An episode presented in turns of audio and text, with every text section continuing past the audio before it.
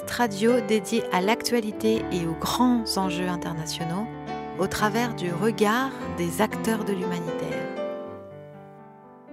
Une émission présentée par Pierre-Alain Gourion. Bonjour à tous, ici Pierre-Alain Gourion depuis le Loft Art à Villeurbanne. Dans notre émission Human, euh, Human, toi l'homme, que fais-tu de ta planète?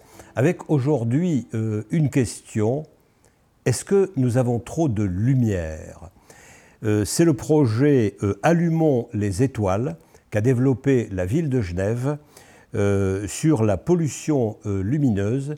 Et nous avons donc, pour vous parler de ce sujet, autour de cette table, eh bien, deux scientifiques une politologue.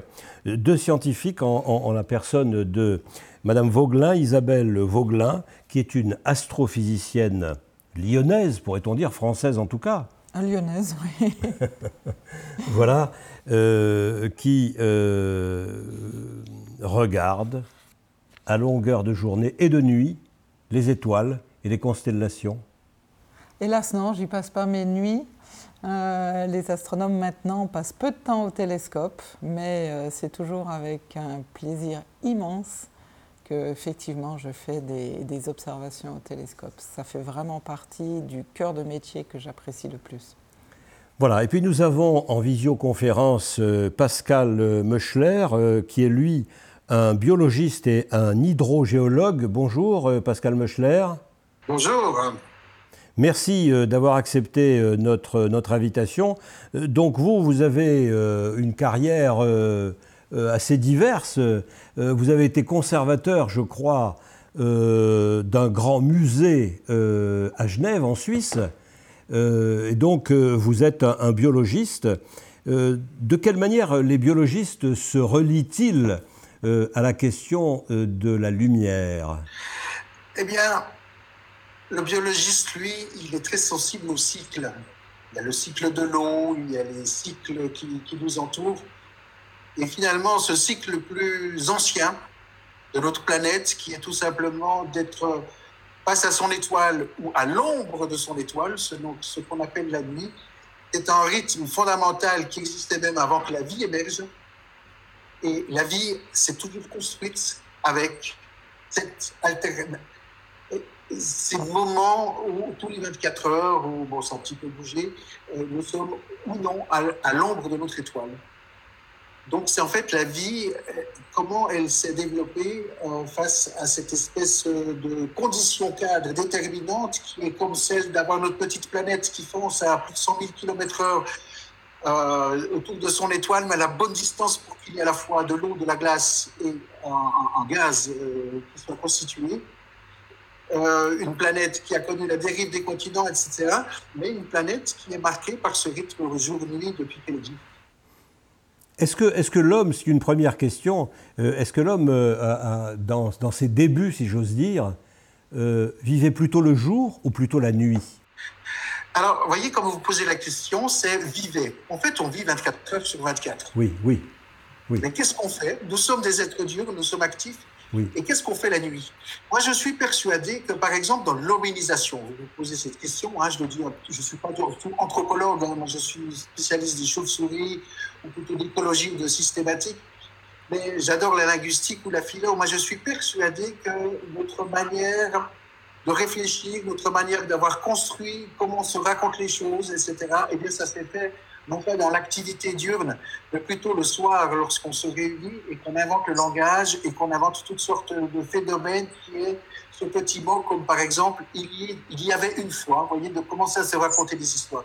Donc je suis persuadé que si nous sommes, nous, Homo sapiens, on est nés il y a sans doute 300 000 ans et même certainement un peu plus, hein, il suffit peut-être d'attendre que la paléontologie nous, l'anthropologie nous, apporte de nouveaux éléments.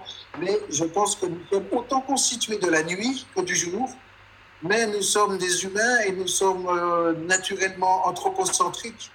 Et nous ne voyons pas les choses de la même manière. On pense que tout se passe de jour et que finalement la nuit, rien ne se passe.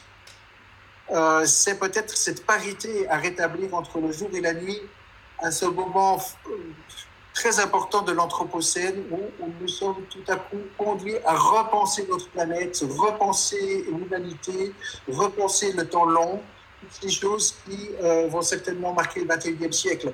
Et la question autour de la lumière, qui est à la fois mondiale, qui nous, qui nous pousse sur des longueurs de temps qui sont des millions d'années, qui se posent à la fois dans votre appartement comme sur l'ensemble de la planète, c'est, je pense, un territoire magnifique faire se combiner la science, la philosophie et bien sûr la participation euh, des publics.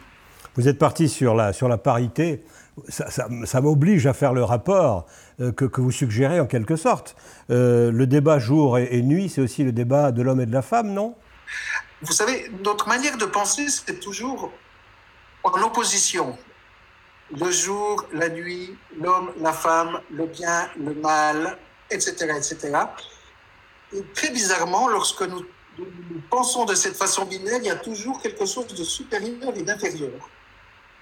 Alors, vous, vous, évoquez le problème homme-femme qui, s'est mis en place certainement avec le néolithique. C'est vous qui avez commencé, vous avez prononcé le mot parité. Alors, le mot parité, il est beaucoup plus général euh, que ça. Hein. C'est notre manière de toujours dire euh, les choses noir-blanc, nature, culture, etc. Donc, nous sommes en train de, de renégocier, je pense, cette manière de toujours faire des oppositions, de trouver, si on prend un philosophe comme Derrida, des porosités entre ces choses. En fait, cette manière dichotomique euh, de penser est, remise en question actuellement, je pense, de façon salutaire, et notamment avec cette chose qui illustre hein, notre biais de toujours dire 1 ou 0, droite ou gauche, etc., qui est la thématique de la nuit à retrouver, où autant de phénomènes biologiques se passent de nuit que de jour. Alors, on va revenir sur ce que vous étiez en train de dire avec Isabelle Vauglin, mais je voudrais auparavant euh, présenter notre troisième invité. Euh, il s'agit euh, d'un jeune, parce que nous, on n'est pas trop jeunes, enfin moi, en tous les cas, j'en suis pas du tout. Isabelle un peu, et, puis vous, pas trop non plus. C'est Romane Métivier, qui est une étudiante à sciences politiques, mais qui est aussi et surtout la correspondante pour cette opération Allumons les étoiles des dialogues en humanité. Bonjour, bonjour Romane. Bonjour. Donc comment se passe le rapport entre euh, les dialogues en humanité, euh, ce, festival qui a lieu chaque année à Lyon et dans de nombreux pays dans le monde, et euh, l'initiative genevoise qui s'appelle Allumons les étoiles, dont on va reparler, qui consiste, je le dis en deux mots pour que simplement nos spectateurs comprennent, et les auditeurs aussi, qui consiste à éteindre les villes euh, ou des éléments d'une ville pendant une nuit. Donc euh, de quelle manière se fait le rapport entre les dialogues en humanité et cette initiative genevoise? Alors pour l'instant c'est un projet qui est très peu développé au niveau des dialogues en humanité, mais euh, ce qui nous anime au niveau des dialogues c'est de contribuer à quelque chose qui est plus grand que nous. Et donc à ce titre-là, La Nuit est belle fait complètement écho aux valeurs qui portent les dialogues, les dialogues en humanité, pardon. Parce que si on veut un jour revoir les étoiles dans les grandes villes, il va falloir qu'on s'interroge sur notre manière de coopérer pour euh, envisager une économie et euh, une production d'énergie qui soit plus respectueuse du vivant. Voilà. Voilà. Isabelle Vauglin, peut-être euh, est-ce le moment d'exposer ce projet Genevois? On va demander à une lyonnaise de le faire. Et puis on inversera comme ça tout à l'heure ce projet sur La nuit est belle rallumer les étoiles. C'est déjà très joli. Alors, La Nuit est belle, effectivement, c'est le nom du projet euh, qui a été développé par Eric Achlar et euh, Pascal Meuchler et qui a abouti à l'extinction de tout l'éclairage public sur euh, plus de. C'était 142 communes, je crois, la première fois, qui était le 26 septembre 2019 ça a permis de euh, faire une, action un peu choc pour euh, montrer aux gens, euh, leur faire prendre conscience de l'ampleur du problème et de leur montrer à quel point les choses étaient liées. Et je suis tout à fait d'accord avec Pascal quand il dit qu'il faut essayer d'éviter les dichotomies. Je reviendrai là-dessus tout à l'heure si j'en ai l'occasion.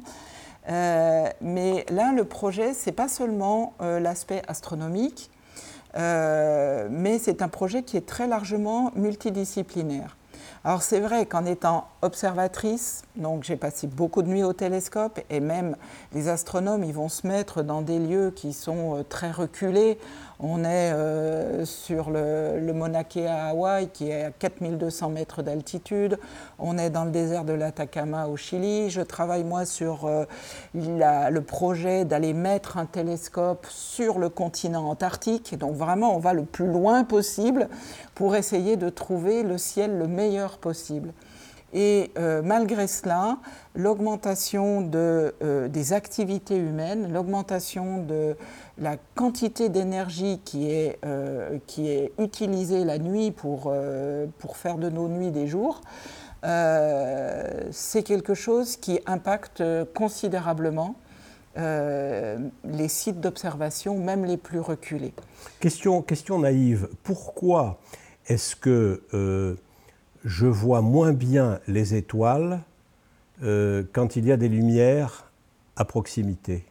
Parce que euh, l'intensité des lumières qui sont dans la rue, qui sont autour de nous, qui sont peut-être même un peu plus loin, parce que ça peut faire un gros halo, est telle que euh, du fait de l'atmosphère terrestre, ça va être diffusé, ça va créer un halo autour de nous, et euh, elle va être, cette lumière va être beaucoup plus intense que celle qui vient des étoiles. Donc, euh, les étoiles ne vont pas gagner la partie et euh, on aboutit maintenant à quelque chose qui, à mon avis, est dramatique parce que euh, ça touche vraiment profondément à notre humanité. Plus de 80% des enfants de la Terre ne connaissent plus la Voie lactée. Ils ne savent plus ce que c'est que la Voie lactée parce qu'ils sont dans des zones dans lesquelles il est impossible de la voir. Bonne, bonne raison de la définir ici et maintenant. Qu'est-ce que la Voie lactée? La Voie lactée, c'est effectivement. Pourquoi est-elle lactée d'ailleurs C'est une exactement, c'est une dénomination euh, des Romains que l'on tient même eux-mêmes, enfin que eux-mêmes tiennent des Grecs, qui euh, caractérise cette trace lumineuse, euh, laiteuse que l'on voit dans le ciel et qui correspond en fait à la, la tranche de notre galaxie. Nous sommes notre étoile, le Soleil, fait partie d'un gigantesque agglomérat d'étoiles, qui est entre 100, et, 300 milliards d'étoiles, qu'on appelle notre galaxie, avec un G majuscule. Notre petite galaxie, c'est 300 milliards d'étoiles. Oui, entre 100 et 300 milliards d'étoiles. Ah, on n'est pas sûr, là. Un facteur 3 près, c'est pas beaucoup. 300 milliards, ça fait quand même beaucoup. Et ça, c'est notre galaxie. C'est notre galaxie à nous. Et comme nous sommes dedans, eh bien, quand vous voyez, c'est comme si sur cette table, vous faisiez partie de l'épaisseur de la table, vous voyez bien qu'il y a une direction dans laquelle vous allez voir une, une portion euh, très, très importante de la table. Alors que si vous regardez dans la direction opposée, eh bien, euh, vous voyez beaucoup moins. Donc, le plan de notre galaxie, c'est cette trace laiteuse euh, qui est constituée de lumière de toutes ces, centaines de milliards d'étoiles que l'on n'arrive pas à distinguer clairement à l'œil nu parce qu'elles sont trop lointaines, mais qui font une lumière un peu diffuse. Et euh, alors c'était euh, dans la mythologie grecque du lait qui était parti du sein des rats qui a projeté voilà, dans le ciel. C'est encore une femme qui revient. Hein Et, et c'est juste par un effet de projection du fait de la position du Soleil dans notre galaxie. D'accord. Et donc, juste pour, euh, pour caler les esprits, 300 milliards euh, d'étoiles dans notre galaxie, et combien de galaxies? Oh, des centaines de milliards de galaxies dans l'univers. Des centaines de milliards. Oui, et notre galaxie est une galaxie assez euh, moyenne. Il y a des galaxies qui peuvent être 100 fois, voire les plus grosses peut-être 1000 fois plus grosses que notre galaxie. Comment sait-on qu'une galaxie s'arrête et qu'une autre commence en quelque sorte? Parce qu'il y a des très grands vides entre ces amas d'étoiles. Comment voit-on le vide? En fait, on voit les densités d'étoiles. On voit que la densité d'étoiles va diminuer.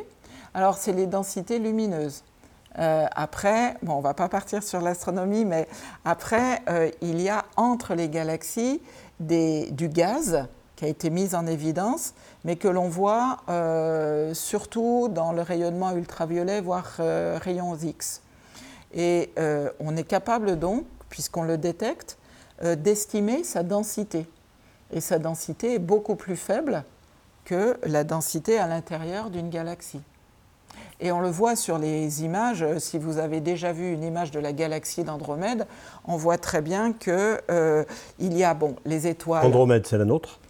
Non, la, la nôtre, c'est la Voie lactée. Ah oui, ah oui, nous sommes dans la Voie lactée. Nous sommes dans la Voie lactée, nous appartenons à la Voie lactée. D'accord.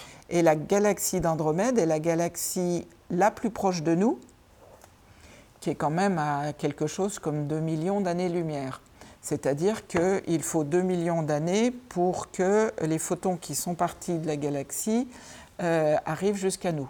Donc si vous regardez la galaxie d'Andromède ce soir, puisqu'il fait beau, bon, il faudra quitter Lyon parce qu'autrement vous ne la verrez pas, eh bien, les photons qui vont arriver sur votre œil pour faire cette image-là sont partis il y a 2 millions d'années.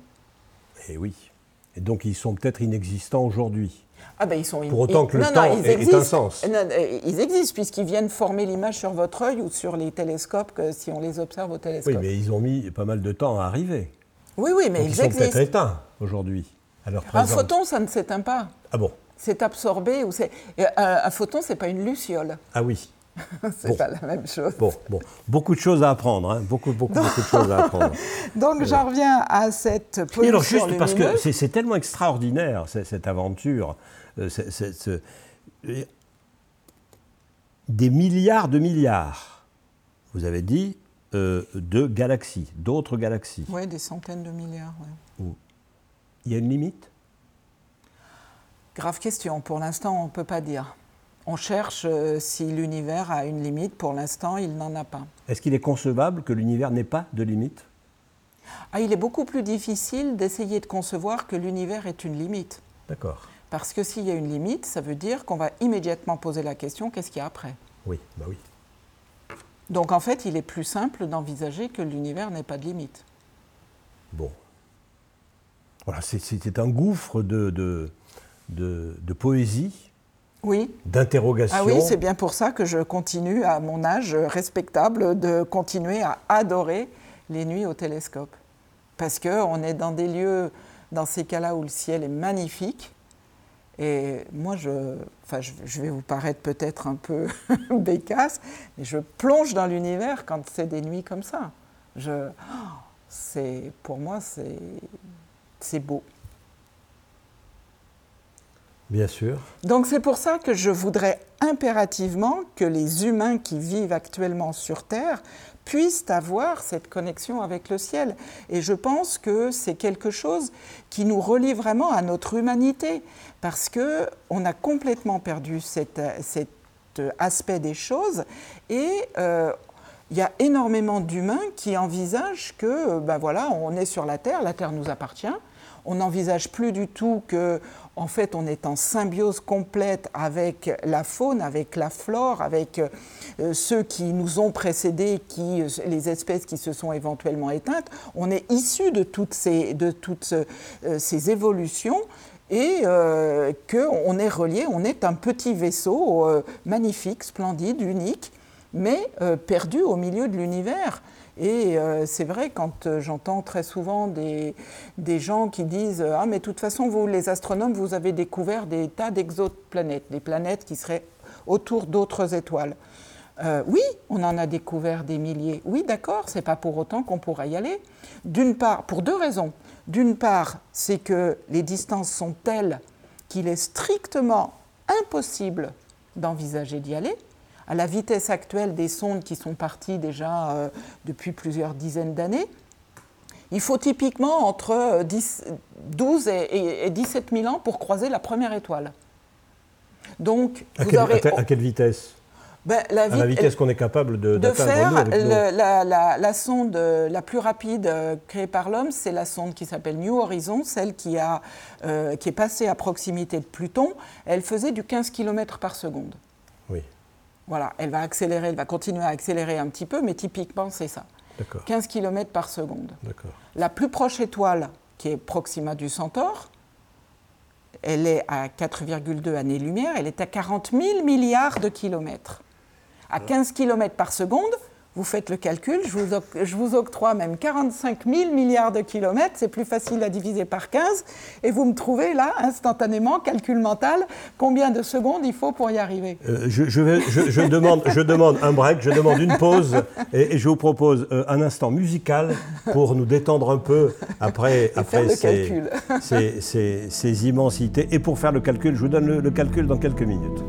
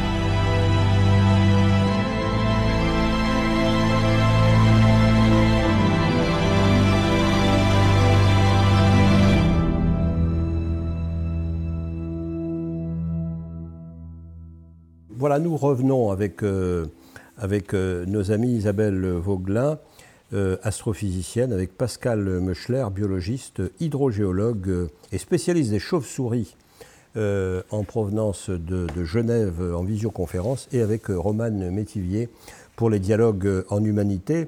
Alors, j'ai fait le calcul que vous m'avez demandé, Isabelle Vauglin. Mais je ne peux pas vous le dire. je ne peux pas vous le dire parce que euh, c'est trop impressionnant. Oui, c'est 3 000 milliards de secondes. 3 000 milliards de secondes. Vous transformez ça en années. Et pourtant, c'est l'objet qui va le plus vite. Bon. Voilà. Alors peut-être est-ce le moment, euh, Pascal Meuchler, de, euh, après cette, cette, petite introduction sur l'immensité de ce qui nous entoure, bah, de parler de ce projet euh, Genevois euh, que, ma foi, l'astronomie, les astronomes lyonnaises, les astrophysiciennes lyonnaises et maintenant Dialogue en Humanité essaient de, de, faire adopter par la communauté de communes lyonnaise, par la métropole de Lyon et par la ville de Lyon. Donc quel est ce projet? La nuit est belle, allumons les étoiles. Donc le projet la nuit est belle, c'est se poser les questions sur l'astronomie, sur la biologie, sur les villes de demain. Les vraies villes qui vont, qui vont se réchauffer la nuit plus vite que le jour. C'est quoi la ville de demain en 2050 Est-ce que ce sera des lumières partout, l'impossibilité de voir le ciel étoilé, de se connecter avec le cosmos? Et si on perd ce paysage nocturne, est-ce que nous perdons quelque chose en humanité? Moi, je suis absolument d'accord. Oui, c'est fondamental de rester connecté.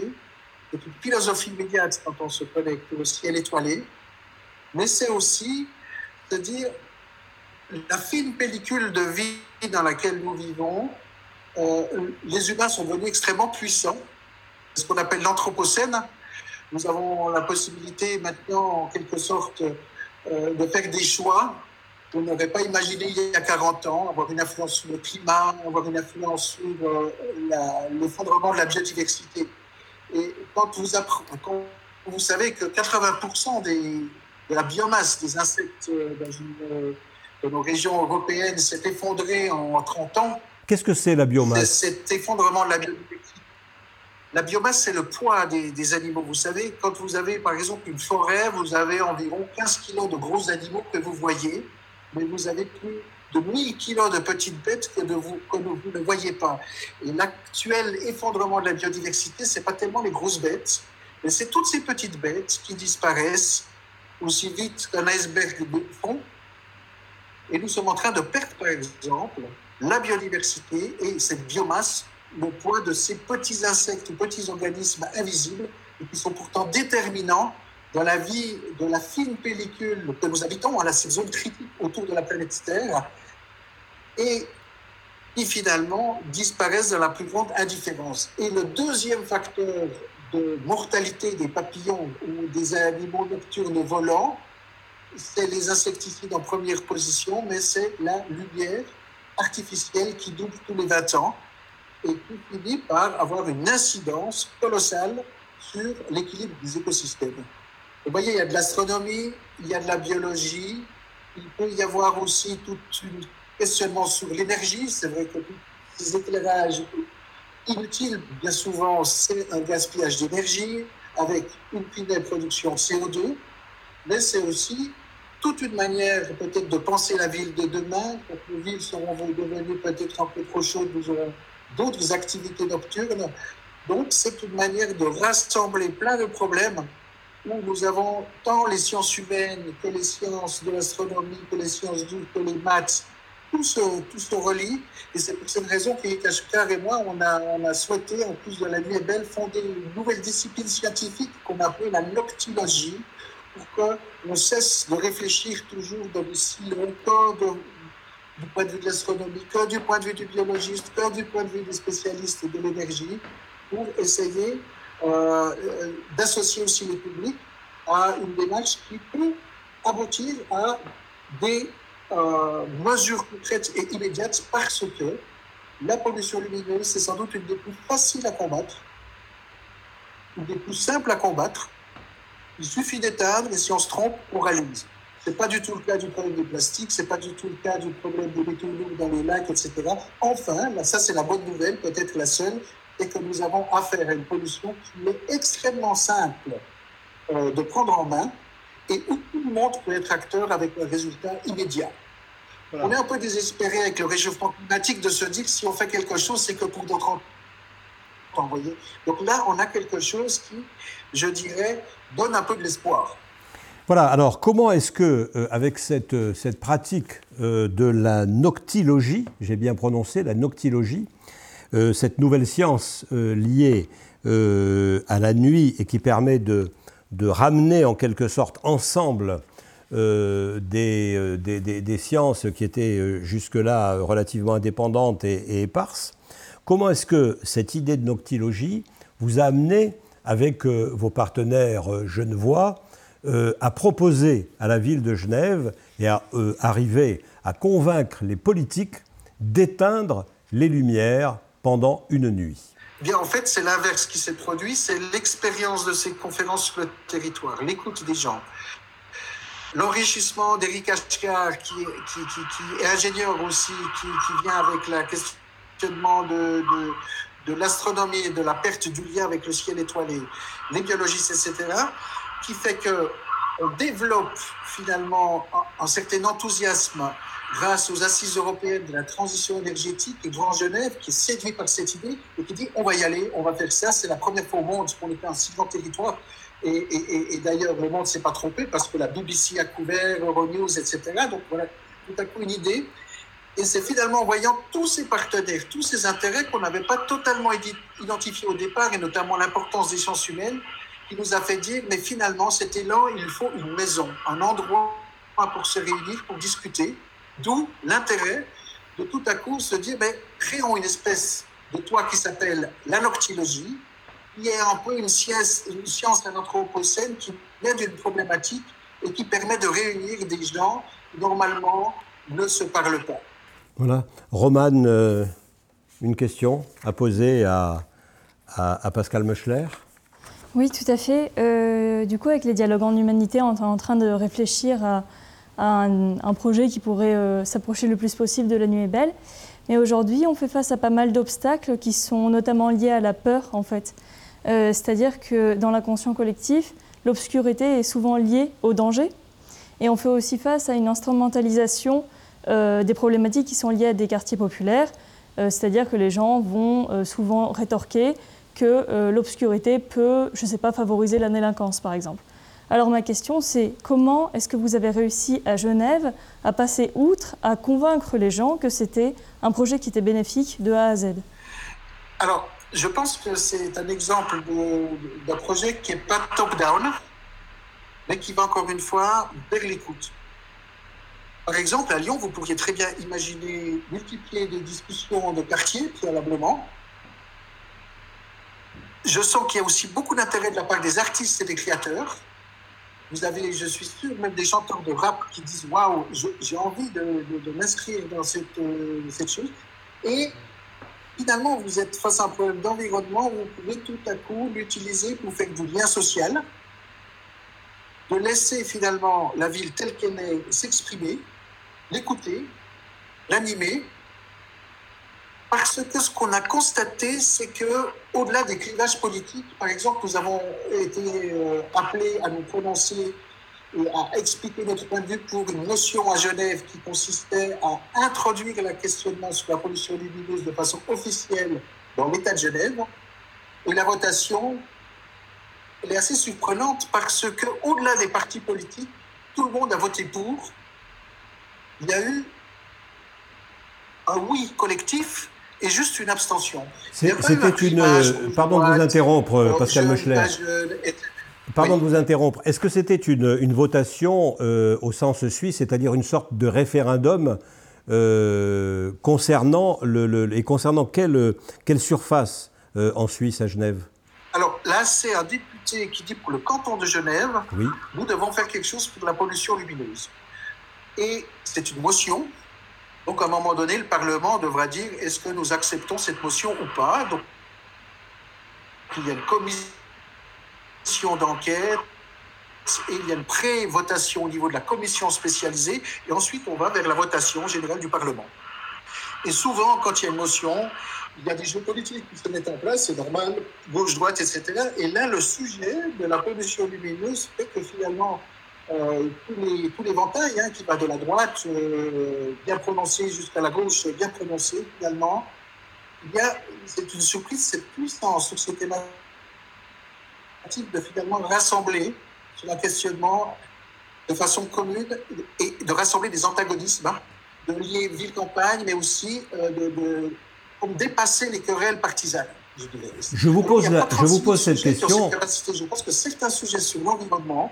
Bien sûr. Oui, je ne vous ai pas entendu. Non, non, je disais, je vous pose la question parce qu'évidemment, euh, à Lyon et, et dans l'agglomération lyonnaise, dans la métropole lyonnaise, euh, nous nous demandons de quelle manière euh, procéder euh, pour parvenir à convaincre les politiques, pour parvenir à convaincre les administrations, parce qu'il faut couper le courant.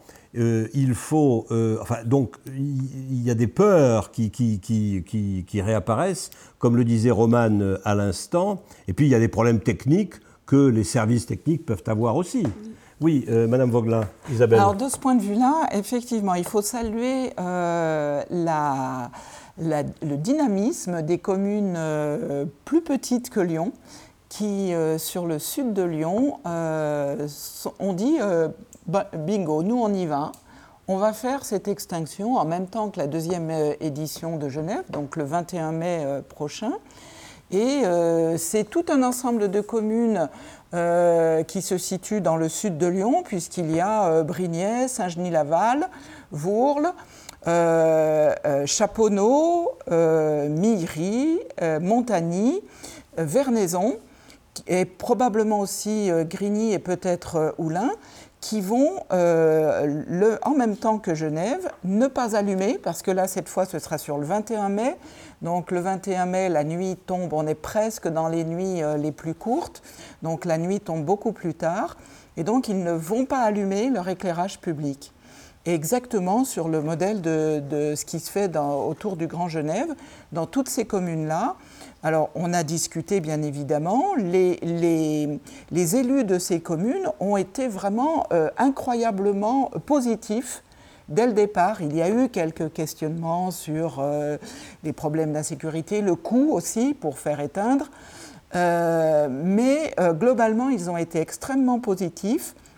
Et on est donc maintenant en train d'essayer de, mettre en place toute une multitude d'animations qui vont être proposées au public ce soir-là parce qu'il faut transformer cet événement en une une adhésion populaire, une fête populaire pour que les gens s'approprient la nuit, qu'ils se rendent compte que euh, la nuit n'est pas dangereuse, qu'ils ne risqueront rien.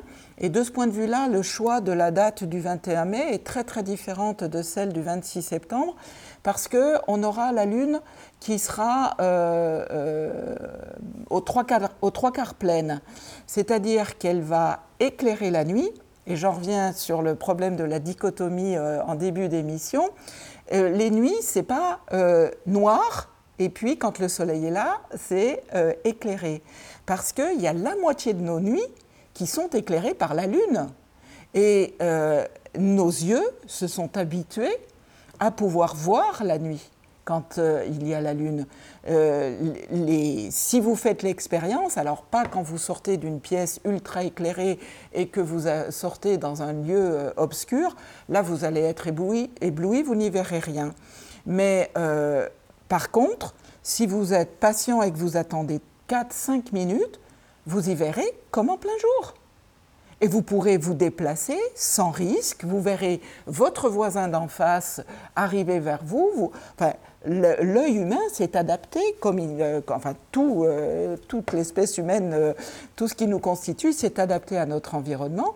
Et nous sommes à la fois capables, avec ce magnifique outil que sont les yeux, de pouvoir lire le journal avec un éclairage en plein midi au soleil, mais également de lire ce journal avec l'éclairage de la lune la nuit. Mais les, gens ont, oublié ça parce qu'on est tellement continuellement dans, un éclairage euh, presque saturé qu'on a oublié qu'on a deux sortes de capteurs dans l'œil. On a deux sortes de cellules, des cellules qui sont adaptées pour le fort éclairage et des cellules qui sont adaptées pour le faible éclairage, c'est ce qu'on appelle les cônes et les bâtonnets, parce qu'ils n'ont pas tout à fait la même forme, mais euh, l'éclairage nocturne, les, cellules pour la vision nocturne ne sont quasiment plus utilisées par l'espèce humaine, et là, le 21 mai, on va pouvoir voir que sans lumière artificielle, la Lune nous suffit pour voir la nuit. Est-ce que, est que ce serait en même temps une sorte de, j'allais dire presque, de leçon de sagesse euh, que euh, nous, nous, nous, donnerions à nous-mêmes en cette période de pandémie? Euh, Je veux dire, vous me suivez? Oui, je pense que oui. Je pense que oui, et d'ailleurs, c'est dans le, bilan de Sylvie Varès, quand elle, quand elle parle du bilan de la première édition de La Nuit est belle sur le Grand Genève, euh, elle dit souvent ce qu'il est revenu de la population, c'est une sensation de calme. C'est pas une sensation de peur, n'est-ce pas Pascal Si je me trompe pas? Oui, et c'est une fête. C'est quelque chose euh, qui, à mon avis, c'est pas antagoniste, par exemple, par rapport à la fête des Lumières à Lyon. C'est la même chose. C'est quelque chose qui doit être une fête, qui doit être une adhésion. Pour les gens jeunes, j'ai envie de dire, vous savez, c'est un territoire incroyable de, prise de parole, de discussion, de moments intéressants. Je vous montre d'ailleurs la, réaction. Là, vous avez, le, je, vous montre le, manuel de géographie hein, du bac euh, de cette année, hein, de, de, chez. Tous les éditeurs ont compris l'intérêt de, cette opération parce que c'est déjà enseigné dans le manuel du bac. Vous voyez, la vie est belle. C'est déjà dans le manuel du bac ou dans l'exercice transfrontalier. Alors on va peut-être euh, on va peut-être donner les références de cet ouvrage que vous nous avez euh, montré à l'image. Donc, comment s'appelle-t-il? C'est le manuel de terminale du bac de. D'accord. Géographie de, l'année 2020 2021. Et il y a un chapitre qui est consacré pour avec la Belgique. Quel est, quel est l'éditeur, euh, Pascal? C'est Belin. Belin. Belin. D'accord. Ok. Allez-y, poursuivez, pardon. Donc en fait, je dirais qu'il y a un élan d'enthousiasme qui est nécessaire et vous embarquez, c'est sûr, Sylvie Barès, euh, Laure Fabiani ont fait un travail formidable, mais nous avons aussi embarqué la tour de la télévision. Nous avons embarqué l'aéroport de Genève. Nous avons embarqué la société autoroutière ATMB qui est un. Nous avons embarqué l'église catholique qui est à ces églises, vous voyez de gérance. Donc, il y a tout à coup un enthousiasme. Les grandes marques, vous voyez toutes les enseignes de ces grandes marques qu'on voit à Genève sur la Rade Rolex, etc. Tout le monde est tout le monde était d'accord. Donc c'est peut-être un effet d'enthousiasme, de passion à créer, notamment avec la jeunesse, de se dire, mais finalement, la ville de demain, on a envie de réfléchir aussi pour quelle ville de demain la nuit, parce que nous, on vit aussi la nuit, et de donner envie. Et je dirais que dans le tissu compagnard, il y a même une association de la transhumance des vaches d'alpage qui sont faites sur le Jura, qui s'est associée au mouvement. Vous voyez Donc il y a une possibilité de créer, je dirais, un enthousiasme dans cette période qui, nous fait peur un peu, hein, le réchauffement climatique, la chute de la biodiversité. Là, tout à coup, on se dit, ben là, on peut se mobiliser, dire quelque chose, et sans pour autant mettre en place, je dirais, une écologie punitive qui consisterait à dire, mais lui, il n'a pas éteint, etc. En fait, je pense que ça doit rester vraiment positif, une invitation, un accueil, et tout le monde peut s'en emparer, faire de la musique, euh, faire euh, une leçon de science ou je ne sais quoi. Donc c'est un grand forum qui finalement invite à la participation et à changer la ville de façon peut-être euh, qui plaît aux gens. C'est comme quand tout à coup vous avez des chutes de neige, vous voyez, ça crée une ambiance très spéciale dans la ville quand il y a des chutes de neige. Et eh bien là, vous avez tout simplement pas d'éclairage public. Et notamment les jeunes ont adoré, comme me disaient les gamins hein, qui ont 20 et 25 ans, il disait, mais nos copains, ils disent, ce truc, c'est ouf. Et je pense que dans cette période effectivement de, difficile où les gens en ont un peu marre, on va dire, hein, clairement, euh, je pense que de leur donner l'occasion de se retrouver dans un élément totalement naturel, voilà, c'est juste être dehors la nuit dans d'autres conditions que les conditions habituelles. Moi, je suis sûre que euh, l'ensemble des, populations, des, villes qui vont éteindre, je suis très confiante. Euh, je, crois vraiment qu'ils vont s'approprier ce moment-là. Alors qu'est-ce qu'on vous oppose? Comme argument on vous oppose euh, la peur, on vous oppose quoi? L'insécurité L'insécurité, et pourtant, euh, ben oui, les, cambrioleurs, ils ont besoin de lumière autant que vous. Un cambrioleur, s'il voit, s'il entre chez vous la nuit qu'il n'y a pas de lumière, euh, il ne verra pas plus que vous. Donc effectivement, 80% des cambriolages sont faits dans la journée. Donc, euh, donc euh, cet aspect-là est, vraiment facile à, démonter. Et les, zones éclairées pour les, autoroutes, les, zones urbaines éclairées, les gens ont tendance à rouler plus vite et donc à avoir euh, un comportement qui est plus accidentogène que si vous êtes sur une route de campagne éteinte où euh, vous avez plus l'essence aux aguets parce que vous ne voyez pas a priori euh, comme en plein jour. Donc vous, êtes plus attentif. Voilà, eh bien écoutez, nous allons faire une, une, nouvelle pause, si vous le voulez bien, une nouvelle pause musicale, en rapport sans doute avec notre, avec notre objet, et nous revenons dans quelques minutes.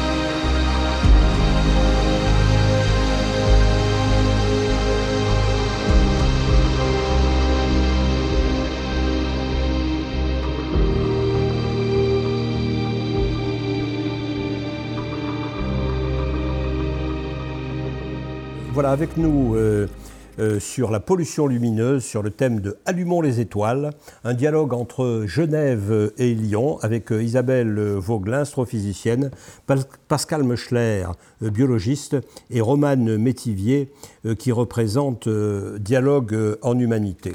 Alors, quel est le sujet que, que l'on peut aborder pour terminer notre entretien? Celui de la santé peut-être, Madame Moglin Effectivement, c'est un des points supplémentaires euh, de l'impact euh, de la pollution lumineuse globalement sur la planète. Euh, c'est euh, au-delà de l'astronomie, de la perte de la biodiversité, de l'impact sur la faune et la flore, il y a aussi le fait que n'ayant plus ce cycle naturel jour-nuit, les cycles circadiens auxquels nos organismes les plus profonds étaient habitués et qui étaient euh, vraiment liés à cette diminution de l'intensité lumineuse, eh bien on a des perturbations maintenant du, sommeil des gens à cause de l'éclairage qui reste trop important la nuit. Euh, entre autres la, sécrétion de mélatonine qui est euh, parfois gravement perturbée, uniquement parce qu'il euh, ne fait plus nuit la nuit dans nos villes et que nos concitoyens en souffrent. Et c'est un aspect supplémentaire pour alerter les gens sur ce problème de pollution lumineuse, sans parler bien évidemment, le quatrième et je pense un des plus importants, c'est l'idée de euh, le gaspillage énergétique que ça représente et qui n'est plus possible dans le contexte actuel de réchauffement climatique. Euh, c'est vraiment, il faut arrêter ce gaspillage, il faut, euh, alors bien sûr, là ce sera une nuit. L'idée finale, c'est d'essayer de faire en sorte que toutes les communes éteignent toutes les nuits euh, pour euh, globalement euh, économiser. Alors Pascal pourra vous donner les chiffres en kilowattheures économisés sur la nuit du 26 septembre. C'est impressionnant. Donc diminuons les, les notes d'électricité des communes. C'est souvent la première ou la deuxième deuxième euh, point, le, plus, le, plus, coûteux sur une commune, c'est la note d'électricité.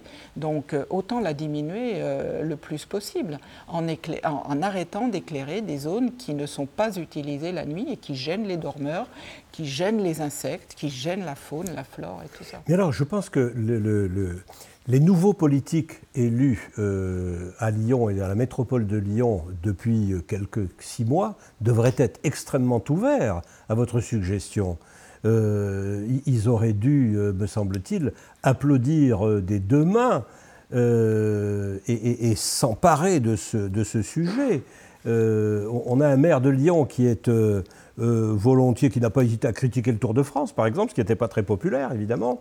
Euh, ce serait une magnifique euh, preuve de la part de ces écolos euh, que de dire, bien, nous avions, et nous avons toujours peut-être une tradition à Lyon qui est la fête des Lumières, que vous la connaissez, Pascal Meuchler, mais face à cette fête des Lumières, nous allons faire non pas la fête de l'obscurité, des étoiles, mais la fête des étoiles.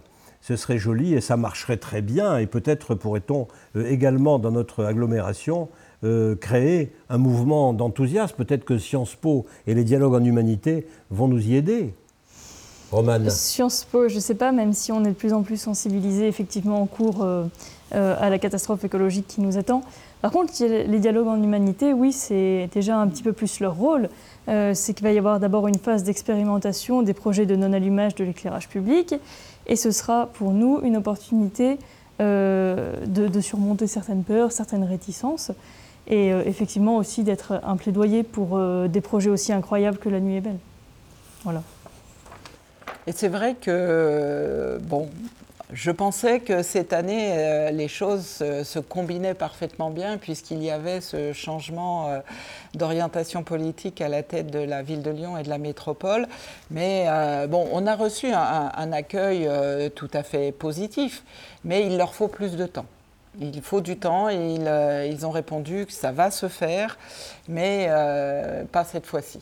Combien de temps euh, a-t-il fallu, Pascal Meuchler, à Genève pour arriver à, non pas à ce que le projet soit à maturité, il n'y est d'ailleurs peut-être pas encore, mais à faire que un grand nombre de communes, et Genève au premier chef, soient d'accord et, rentrent dans le jeu? Ben, écoutez, euh, moi qui ai, mené pas mal de projets où il a fallu des années, depuis 30 ans, les chauves-souris, euh, fondé la vie des chauves-souris, etc. Là, ça allait très vite parce que c'était deux ans, parce qu'il y avait aussi des bons acteurs comme, euh, encore une fois, Sylvie Varès, euh, Fabiani ou des gens comme ça. Et puis, je dirais qu'il y a un paradoxe parce que la devise de Genève, c'est post tenebras lux. Donc, après la, nuit, la lumière. Et là, en inverse, c'est post tenebras.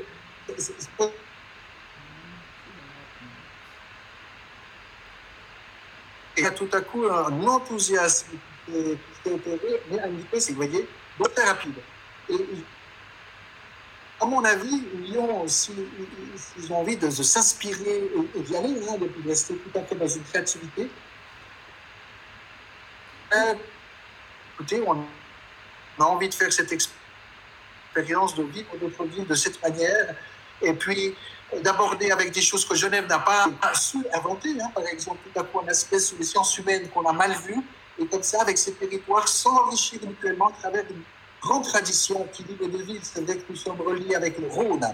Et si les, si les sentiments des étoiles le long du Rhône euh, font que, euh, à travers quelque chose de tout à fait nouveau, encore une fois d'unique au monde, hein, quelque part, cette manière de grand territoire, c'est quelque chose euh, qui se voit par satellite et qui est quelque chose de totalement nouveau. C'est donc aussi peut-être montrer l'enthousiasme d'être des innovateurs, des constructeurs et de trouver chaque fois son chemin, sans pour autant passer peut-être par des choses qui sont encore une fois de l'écologie publique, ou que de la réglementation, ou que de la science, ou que de l'astronomie, ou que de la biologie avec les chauves-souris, d'inventer, et tout est ouvert, euh, de s'emparer de cette page blanche. Et la deuxième édition, euh, la radio nationale, euh, bon voilà, elle va être présente, la radio va être présente vous pouvez voir La Vie est belle avec des émissions radio et tant du côté suisse que français. Et lui, et, là, la radio dit Waouh, c'est nouveau, ça nous plaît, c'est une autre manière de tout à coup faire de la radio. Donc il y a finalement plein de possibilités d'invention qui, avec ce projet, sont à disposition de chacun, un comité de quartier, comme euh, de l'ensemble d'une métropole prestigieuse et grande, classée au patrimoine mondial de l'UNESCO je pense que ces initiatives rendront cette ville de Lyon encore plus belle. Je pense qu'effectivement, le, thème même de, l'extinction et, de la, fête populaire, euh, on le voit dans l'organisation parce que euh, on, a complètement euh, adhéré à ce que Genève a fait. On, se base vraiment sur ce qu'ils ont posé comme jalon en tant que, que pionnier là-dedans. Et c'est vraiment un travail complètement en collaboration. On n'est pas du tout en compétition, euh, absolument pas. On est vraiment, on utilise ce qu'ils font, on, travaille avec eux, puisque Sylvie Varès, la, chef de projet sur Genève, participe à nos réunions à nous. Enfin, vraiment, c'est exactement l'esprit, je dirais, de, cette fête, c'est de, rassembler l'humanité sur des, des points qui nous semblent essentiels qui sont essentiels à la, survie de, l'humanité, mais également de la vie sur Terre. Je ne vais pas avoir peur de le dire carrément, c'est pas grandiloquent, c'est vraiment ça. C'est et, de, s'emparer de ces thèmes-là en les, formant sur des aspects de, fêtes populaires, d'adhésion de la population, euh, je pense que c'est... Enfin, moi, je suis convaincue que ça peut être quelque chose de très positif. Et cet aspect, cette année, ce sera la nouveauté, c'est d'essayer de faire adhérer aussi, faire éteindre les particuliers faire éteindre les particuliers, inciter les gens, vous aussi éteignez, parce que vous aussi, par votre fenêtre, par votre jardin, vous participez à la pollution lumineuse. Essayez d'inciter aussi les commerçants, les, les, les enseignes lumineuses. Les enseignes lumineuses. Pourquoi d'ailleurs Pourquoi est-ce que la nuit, pourquoi est-ce que le noir, pourquoi est-ce que l'obscurité a si mauvaise presse? À quoi est-ce que ça nous renvoie? Pourquoi est-ce que l'on dit c'est la face sombre? Oui, oui, vous posez la bonne question. Il peut faire partie de ces groupes de parole. Tout notre vocabulaire est orienté. Quand vous dites quelque chose est, clair, vous dites que c'est éclairé. Quand vous dites que quelque chose est confus, tout c'est clair. C'est sombre. Nous sommes complètement marqués, marqués, y compris dans notre vocabulaire, cette manière d'appréhender et peut-être européen-centré. Je ne suis pas sûr que partout, dans toutes les cultures, nous ayons ces choses-là. Donc, il ne faut pas créer un modèle européen-centré en disant Allez, le monde, vous nous suivez, faites comme nous. Il faudra respecter euh, toutes ces différences culturelles, notre rapport à la nuit. C'est pour ça que c'est formidable. Et moi, vu qu'on conclut, moi, j'aimerais bien que Lyon et Genève se donnent la main. Bon, la main, c'est pas sur un ciel bleu, mais ça sera sur un ciel étoilé, vous voyez. Et nous aurons le Rhône pour réunir finalement quelque chose que nous sommes en train de créer avec de l'enthousiasme, de la construction, une amitié profonde qui existe depuis toujours entre ces deux villes. Donc c'est vrai que euh, moi j'ai presque envie euh, sentimentalement de dire, mais magnifique si c'est Lyon hein, qui, tout à coup bouge dans cet esprit de construction euh, commune d'un demain avec ces deux villes qui, ont eu des liens de façon constante. Voilà, eh bien écoutez, merci, merci à vous trois. Euh, d'avoir été présent autour de cette, euh, de cette belle idée. Merci à vous, euh, Pascal Meuchler, depuis Genève. Merci à Isabelle Vauglin, merci à, à Romane Métivier. Et puis, ma foi, rendez-vous le 21 mai 2021 pour cette prochaine expérience. Bien sûr. Et tout va s'obscurcir. Exactement. Merci, à bientôt. Salut.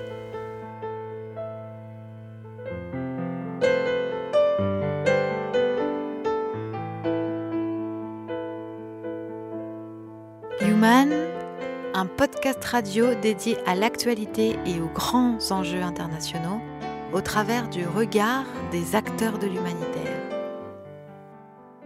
Une émission présentée par Pierre-Alain Gourion.